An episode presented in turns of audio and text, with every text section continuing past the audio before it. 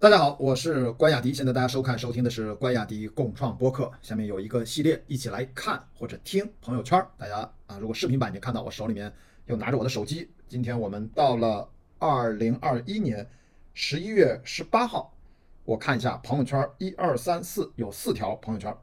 第一条呢，我们倒着来，按照发的顺序来聊。哎，我发了一条朋友圈，是银幕穿越者。他发了一条微博，我把它做成了长图。微博上简短几句话：迪士尼二零二一年剩余电影均不会同步流媒体。日前，迪士尼宣布，二零二一年余下影片都将实行影院独发模式，包括《永恒族》《最后的决斗》《西区故事》《天赐灵机》《王牌特工：缘起》等。这些影片都将拥有四十五天的影院窗口期，也就是说，影院上映四十五天后才会上线迪士尼 Plus。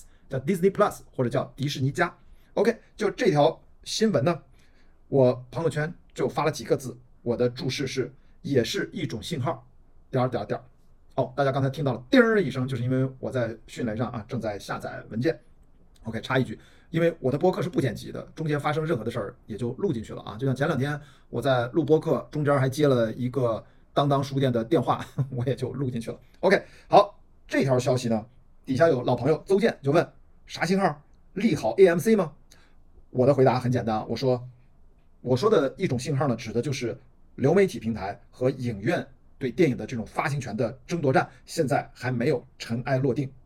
哎，老朋友麻绳在下面说，可是华纳还是在继续把新片同步在 HBO Max。那我给他的回复说，所以说呢，不同大的电影公司他们做不同的测试，收集不同的反馈，最终还在彼此内部博弈。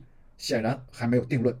OK，这条小小的新闻啊，表面上看着字儿很少，在我看来，这都是涉及巨大巨大金额的一场博弈战，就是到底电影的发行策略，到底最终未来的话语权该如何归属？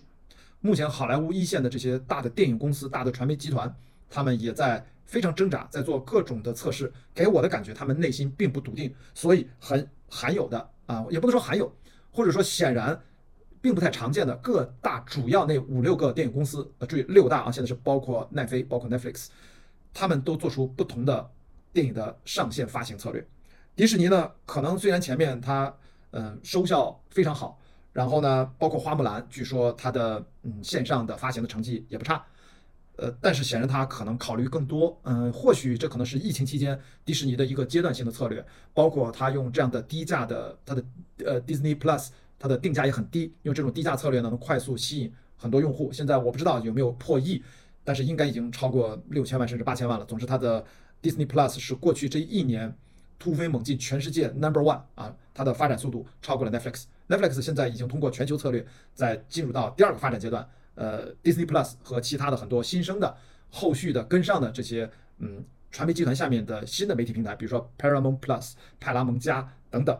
呃，都在呃勇往前直追，好吗？呃，所以，但是在追的过程当中，我觉得迪士尼公司呢，它一定有它的一些策略上和通盘上的考虑，是不是他们要在为疫情恢复之后的这个正常状态下的商业模式在做铺垫？呃，是不是对影院又有了新的信心？现在呢，这些事情我只知道它是整个电影行业当中现在最重要的议题之一，就是流媒体平台在当中到底扮演什么样的角色？呃，显而易见，有一点确定，就是它扮演的角色在越来越重要。好，下一条朋友圈呢？我看这是晚上九点四十八分发了一个照片，一个雪糕的照片。我说现在雪糕都这么卷了吗？这是一只有觉悟的雪糕啊！到底是个什么雪糕来？我们看看这个照片上，这个照片雪糕的包装是觉醒年代红砖冰激凌。一中作乐才是事的本分啊！苦中作乐，对不起，这个因为虚了啊！苦中作乐才是事的。本质我都不知道这啥意思啊！一个小人举了个雪糕，巧克力口味冰激凌，牛乳大于百分之三点八，不添加蔗糖。然后这个雪糕在旁边是一个巧克力颜色的，上面凹凸有致，像一个红砖一样，然后还那种拓上去的那种字儿，应该是模型上面的字儿，上面字儿写的是“我是革命的一块砖”。哪里需要哪里搬，好吧，这当年的口号都印到了雪糕上，所以我看到了就很无语。我印象那是那天晚上我经过了 Seven Eleven 进去买点吃的，看到了这个雪糕，我就很好奇，就买过来。然后呢，底下一堆人评论，十几个人，好几个人就问一个问题，你就告诉我好吃不好吃。然后呢，我的回复说中雪糕同级别吧。然后朋友就回复说溢价率百分之三十。嗯，显然，嗯，还有朋友问哪里能买到这样的雪糕呀？我说我在 Seven Eleven 偶遇，纯好奇就买了一只。好吧，大家现在听到不知道能不能听到旁边啊，我的烘干机结束的这种音乐又响起来了。我们也不简单，我们接着聊。呃，也有朋友说哈哈哈，大冬天的这几天也在狂吃雪糕。还有朋友让我试试各大名胜古迹的地标建筑雪糕。天哪！但是有朋友就毫不留情的说，嘿嘿，智商税是越来越贵了。那我说呢，我说正常好吃，这一根的智商税呢，我这一根雪糕十五块六一只。哇，这是在 Seven Eleven 的零售价，所以说说智商税呢，可能也有道理吧。现在呢，我觉得通过雪糕都这么卷，我觉得它背后呢，大家其实对消费它的要求是越来越高了。我小时候吃的东西真的是冰棍儿，就是个冰，它做成个棍儿的状，它就叫冰棍儿。像现在上面还标着什么牛乳要超过百分之几点几，这这绝对是产品上的迭代升级。特别是零售业，特别是入口的吃的、喝的、日常的用的，对吧？我们看到前一阵儿，我是不是在博客里面跟大家分享过，唐斌森作为元气森林的创始人接受媒体的采访是 late post 晚点，其实他就是在讲整个消费品市场空间依然很大，国内需要越来越多的品质要要上升好几个台阶的更好的产品啊。他的个人的理论是觉得互联网公司已经很强大了。但是，呃，我们中国的消费者还没有享受到品质特别好的消费品。而从某个角度上，我当然是很赞同他。哪怕，呃，我刚才提到的钟薛高，提到的这个什么叫红砖冰激凌，你瞧瞧，一根雪糕卖到十几块。梦龙，我不知道现在，我我都不知道梦龙卖到什么价格了。在我小时候，我的对于雪糕的想象力的天花板就是梦龙。好，我们看下一条朋友圈，哎，这是游侠网啊，微博上游侠网发了一个关于电影的消息，我给大家念一下，这个电影消息挺逗的。美国翻拍《釜山行》。定名为《纽约行》。据报道，美国翻拍的韩国人气电影《釜山行》将被命名为“开往纽约的末班车 ”（Last Train to New York）。或许我们能称其为《纽约行》。这部电影透露了美国制片人如何将这部热门丧尸电影本地化的一些想法。虽然没有关于翻拍的其他细节，但这个新片名至少给了我们一个目标：知道这是翻拍的，我们就能自己想出情节的轮廓。在《釜山行》中，这部电影由一对父女主演。他们从首尔乘火车前往釜山，不幸的是，一场丧尸爆发，将这两人和他们的同伴困在一列前往地狱的单程列车上。他们被迫在高铁站附近抵御僵尸。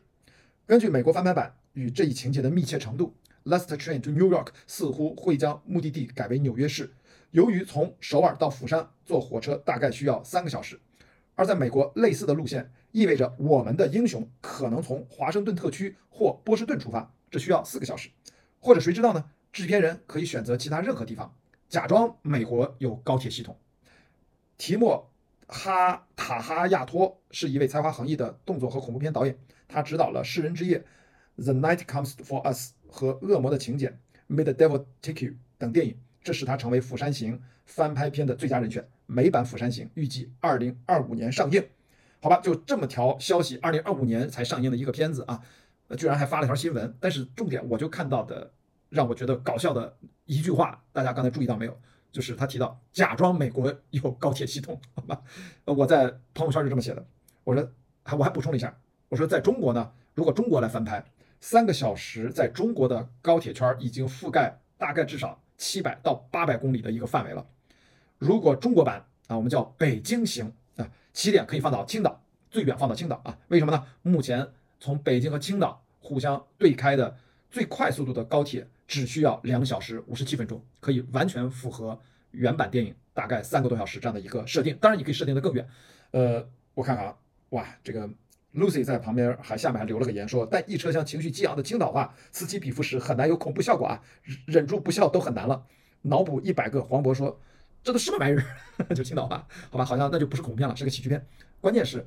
我觉得这条新闻我把它存到朋友圈，我真的觉得现在这发微博的这些官微啊、官方账号都还挺逗的，没事儿就揶揄人家美国一下，说假装他们有高铁系统。要知道我在去美国很多次啊，我在美国也都坐过他们的火车，坐过几次，呃，双层的那种，叮铃咣啷，叮铃咣啷，其实挺慢的。当然我做这个象声词，大家不要误会啊，它不是那种这么慢的。所以说前两天我在看哪个美剧 The Morning Show 第二季，他拍到了疫情的大背景，他把其中的一个主持人拍到中国出差，刚好经历了武汉爆发，然后它里面还有个情节，要从武汉赶紧要封城的晚上，他要坐火车要回到北京，被隔离在北京酒店里面继续做这种新闻直播。然后他在火车站拍的那个景啊，他在美国棚里面就搭了个火车站，或者找了个火车站改景改成说这是武汉，结果一看就是，哎，这个编导他也真的没辙，他那个火车呀，就是美国才有的，或者中国以前才有的。上下双层的那种慢速火车，我觉得大家可能都坐过双层火车吧，在中国存在了很短的一段时间，在国外依然保留很多这种双层火车。所以那个在美剧《The Morning Show》早间新闻第二季里面的某一集，当你看到这个双层火车的时候，还说这是二零二零年的武汉，你就会真的会笑出声了，你知道吗？就是它太假了，但是只有中国人知道，或者来过中国的美国人才能看出来，那个场景实在是好不中国呀，非常魔幻啊！就是中国在这一方面，特别是高速铁路系统这方面。不是说领先美国，是遥遥领先全世界，好吧？这个是的的确确，我们就客观认知吧，这是我们值得骄傲的，呃，就这么几件事情之一吧。那好，反正就是看到这个新闻真的很搞笑。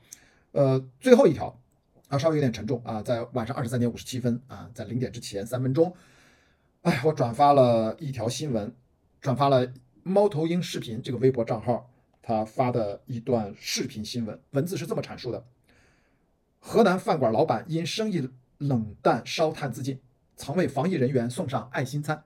这是新闻标题。近日，一张涉及河南郑州聚鹏园烩面泡馍店截图被广泛传播，讲述郑州餐饮老板生意落败，选择烧炭自尽，让人唏嘘不已。据悉，老板名叫古新阁。四年前，他与妻子离异，分得六十万财产，把三十万给了女儿，自己带了三十万开饭店创业，门面租金每月两万零六百元。还在对面租了两室一厅，用于工作人员居住。二零二零年春节后，受疫情影响，店铺只能暂停营业，房东为他免去了三个半月房租。此后几波疫情中，靠外卖维系生意，经营逐渐艰难。随后，他经历了郑州水灾、修路以及塌方，使他花光了积蓄，还欠了外债。二零二一年八月十日，他发布了最后一条视频，视频中留下了一声长叹。九月份，网上买了炭。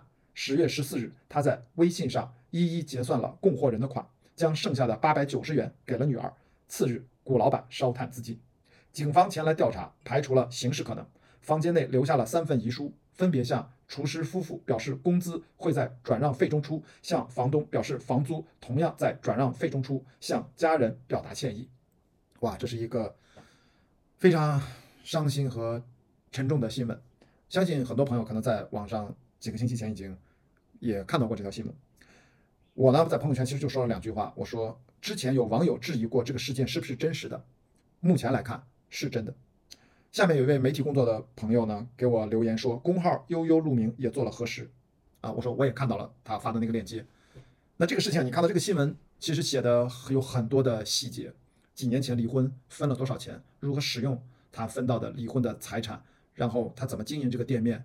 怎么给员工租这个公寓，以及他遇到一系列的困难，他如何坚持？但到最后应该说弹尽粮绝。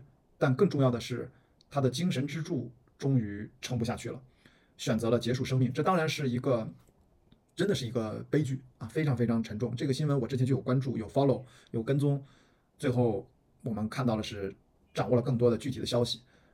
我我真的很难去 做过多的评价，我只能讲。